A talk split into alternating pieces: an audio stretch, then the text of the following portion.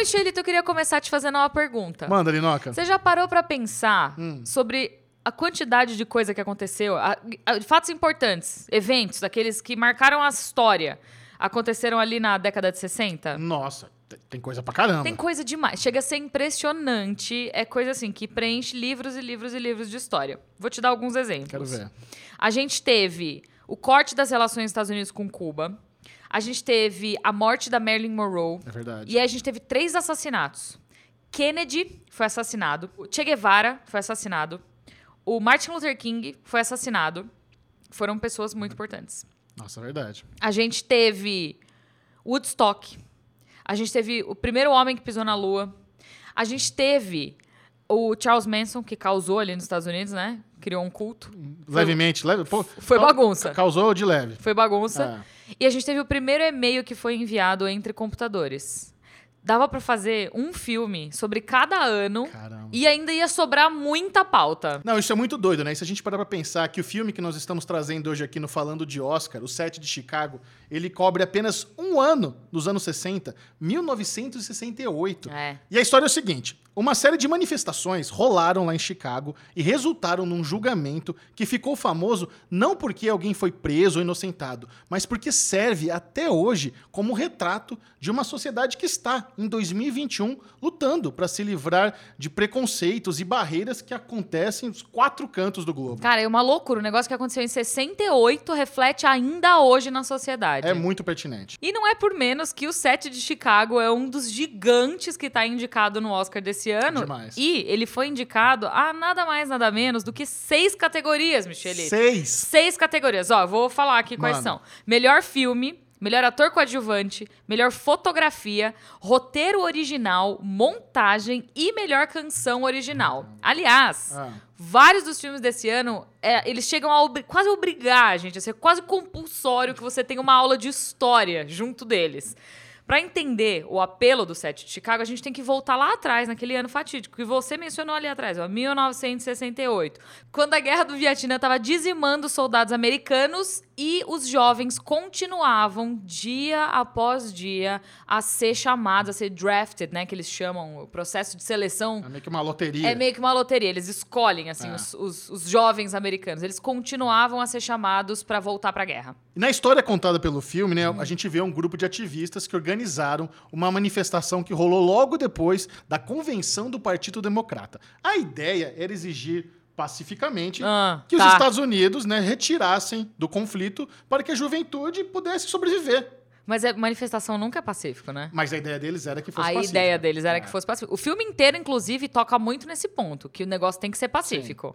Só que deu É, errado. pois é, sabe por quê? Por quê? Porque a junção da determinação dos manifestantes com o jogo sujo das autoridades estragou tudo e acabou resultando num conflito que deixou, e pasme, 800 pessoas feridas, prendeu mais de 600 pessoas e terminou com o julgamento de Ah. sete envolvidos. Só sete? Só sete. Sete entre 20 mil, Michelito. Nossa. E esses sete, eles causaram de um tanto, rolou um rebuliço midiático que as autoridades que prenderam eles nunca imaginavam. Vendo o filme, a gente entende por que esse foi um dos julgamentos mais importantes da história dos Estados Unidos. É. Aí eu sei, né? Eu sei que tem gente que vai ficar perguntando, Michel, Aline, isso é um filme ou um documentário histórico? Cara, eu tô aqui pra garantir. O Sete de Chicago é um filme e é um filmaço com tudo que uma produção Sim. hollywoodiana tem que ter. Porque dentro desse contexto histórico, né, dentro desse negócio que realmente aconteceu, a gente vê os elementos narrativos que são necessários dentro de uma montagem de um filme, que são o quê? A trama de superação, tem romance, tem comédia, tem aquele vilão. Não, a comédia do filme, os momentos do julgamento. Eu fiquei com raiva do vilão. Não, mas o, você tá falando do, do, Do juiz. Do juiz. Mas o personagem do Sacha Baron Cohen, ele É. tá, assim, muito desbocado. Mas eu muito fiquei, com, afrontoso. eu fiquei com mais raiva do juiz do que eu gostei do personagem do Sacha Baron Cohen. Eu também, é verdade. Você fica com- é muito frustrante, ele é, é muito injusto. frustrante. Você fala, caraca, mas você é um juiz, você tem que estar aqui pra Sim. mediar.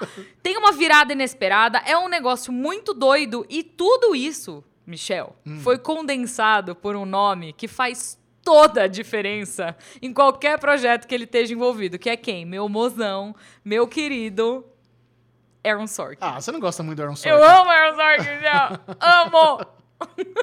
E você sabe, né? No mundo do cinema é comum que o nome do diretor traga, assim, peso pra obra, né? É. Ah, um filme do James Cameron, um filme do Steven É Spielberg. assinatura, né? É assinatura. É. Roteiristas não possuem tantos nomes assim. Menos o Aaron Sorkin. Menos Aaron Sorkin, Aaron exatamente. Era o ponto que eu queria chegar. É. Quando tem uma obra assinada pelo Aaron Sorkin, a gente tá sempre de olho. É, com certeza, porque ele garante qualidade. Foi ele que começou a fazer sucesso na década de 90 com The West Wing. The West Wing é dele. Ele criou essa série, ele enlouqueceu a crítica especializada com roteiros e diálogos que eram inteligentes de um nível que a gente nunca tinha visto na TV antes. E o sarcasmo? É? O sarcasmo desse homem, aqueles roteiros rápidos, é muito bom. Então, mas exatamente porque ele trazia dentro dos diálogos dele um negócio que a gente nunca tinha visto, que era emoção, era carisma, era um- uma envolvência muito grande, que até então era inédito na TV. Alinoca, e não demorou pro Aaron Sorkin começar a receber, assim, créditos pelas suas obras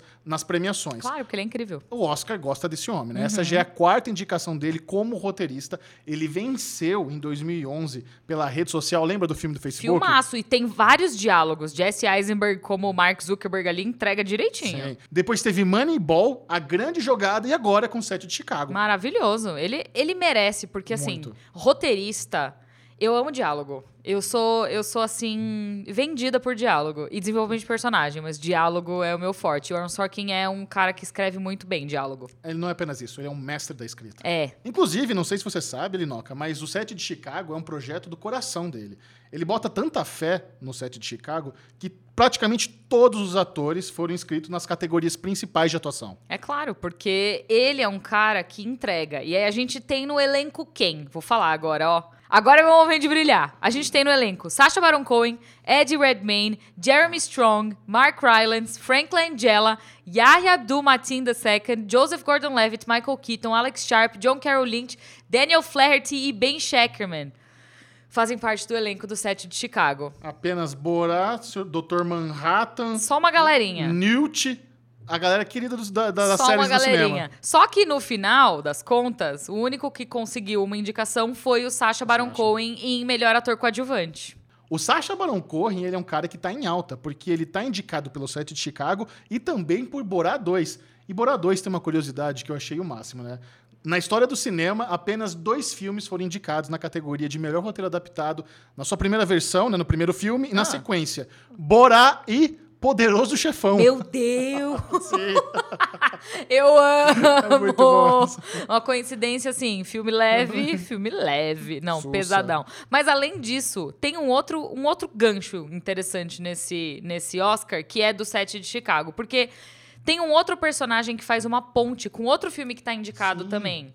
No julgamento, o líder dos Panteras Negras é o Bob Seale. E ele tem uma presença extremamente marcante e é acompanhado o tempo todo por um cara chamado Fred Hampton. que é o foco de Judas e o Messias Negro, outro filme que está concorrendo no Oscar desse ano na categoria Melhor Filme. Exatamente. E depois de tudo isso, eu quero que você aí de casa me dê o seu veredito. Eu acho de verdade que o set de Chicago merece a, a atenção deles, Michelito. Não, quem tá assistindo agora falando de Oscar com a gente e ainda não assistiu o set de Chicago, dever de casa. É obrigatório. Graças a quem? A quem? Ao meu emoção. Aaron Sorkin. Sorkin. O rei do drama. O rei dos diálogos. Porque ele cria ali toda uma narrativa, uma genialidade de diálogos, de conversas, de, de, de, de momentos interessantes que permitem que a experiência que era uma, um grande circo midiático ali nos anos 60 vire um negócio de grupinho, é, vira um negócio interiorizado, É, sabe? Não, não apenas isso, ele te leva pra dentro do tribunal. Você tá ali com aqueles personagens. É, é muito assim um negócio que você, cara, eu tô aqui, tô vendo o que tá acontecendo, tamo junto. Com certeza. Para qualquer pessoa que tenha o mínimo senso de justiça, o Set de Chicago vira mais do que um filme para ser visto. Ele vira um argumento para ser repassado adiante. E vai levar o Oscar? Não sei, mas descobriremos juntos dia 25 de abril, ao vivo, na TNT.